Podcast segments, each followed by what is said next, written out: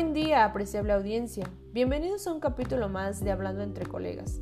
Soy la licenciada en Educación Concepción López Mejía y hoy hablaremos de las competencias docentes. Estamos inmersos en un mundo de cambios que nos brinda la oportunidad de redireccionar nuestro actuar para atender las exigencias que se presentan. La educación funge como una herramienta para transformar al mundo. Por lo tanto, los docentes, que son los principales actores, necesitan cubrir distintas competencias para adaptarse a las exigencias sociales.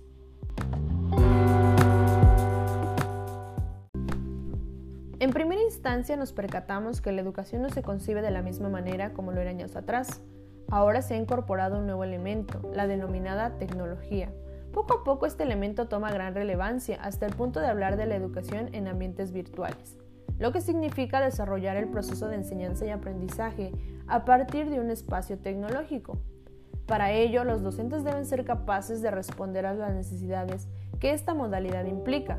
Su rol es guiar, apoyar, asesorar al estudiante para que logre los aprendizajes de manera autónoma. Ahora los docentes requieren otro tipo de competencias que les permitan insertarse de manera eficaz en los ambientes virtuales de aprendizaje, o mejor conocidos como AB. Empecemos por las competencias pedagógicas, que hacen referencia a las habilidades didácticas. Estas implican la planeación, conocer a los estudiantes, identificar las necesidades que presenten y atenderlas, diseñar una secuencia basada en los contenidos, empleando recursos novedosos e interactivos. De igual forma podemos encontrar las competencias evaluativas, que engloban el proceso de evaluación, para valorar las habilidades y conocimientos que presentan los estudiantes, lo que implica definir criterios de evaluación, diagnóstica, formativa, sumativa, emplear instrumentos de evaluación como rúbricas o lista de cotejo, así como los tipos de evaluación que existen, autoevaluación, coevaluación y heteroevaluación.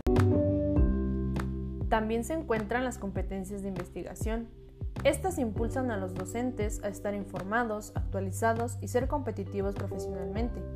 En México, la investigación es escasa. Pienso que esto ocurre porque son pocas las personas que comparten sus experiencias en las aulas, o bien no existen apoyos que impulsen esta acción. Por lo tanto, preferimos tomar referentes teóricos de otros países. No obstante, las competencias de investigación fomentan en los docentes la capacidad de buscar información, específicamente ser críticos, las fuentes de información donde indagan deben ser confiables. Analizan lo que ocurre en las aulas y lo contrastan con información. Entre más informado esté un docente, mayor es su panorama cultural, social y profesional para buscar la mejora constante. Finalmente nos encontramos con las competencias alusivas a la formación docente virtual. Esta educación es más compleja debido a que siguen los procedimientos de la educación presencial ya que no hay una normatividad tan estricta para desarrollarla. La formación docente requiere reforzar elementos como estrategias didácticas, de motivación y metacognitivas, así como habilidades para el aprendizaje independiente. La educación en ambientes virtuales de aprendizaje exige a los docentes un conocimiento profundo de los contenidos, reconoce las características de la educación a, distancia coordina las actividades y orienta a los estudiantes.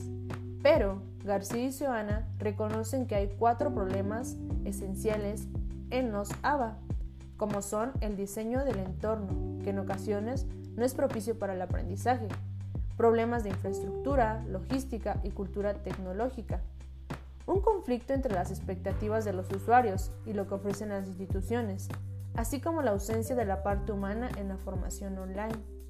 El hecho de conocer estas competencias docentes nos brinda un panorama muy amplio para saber que la educación busca sobresalir, aunque haya dificultades, de ella se va aprendiendo, al punto de experimentar una nueva dinámica, donde el aprendizaje sigue siendo lo primordial.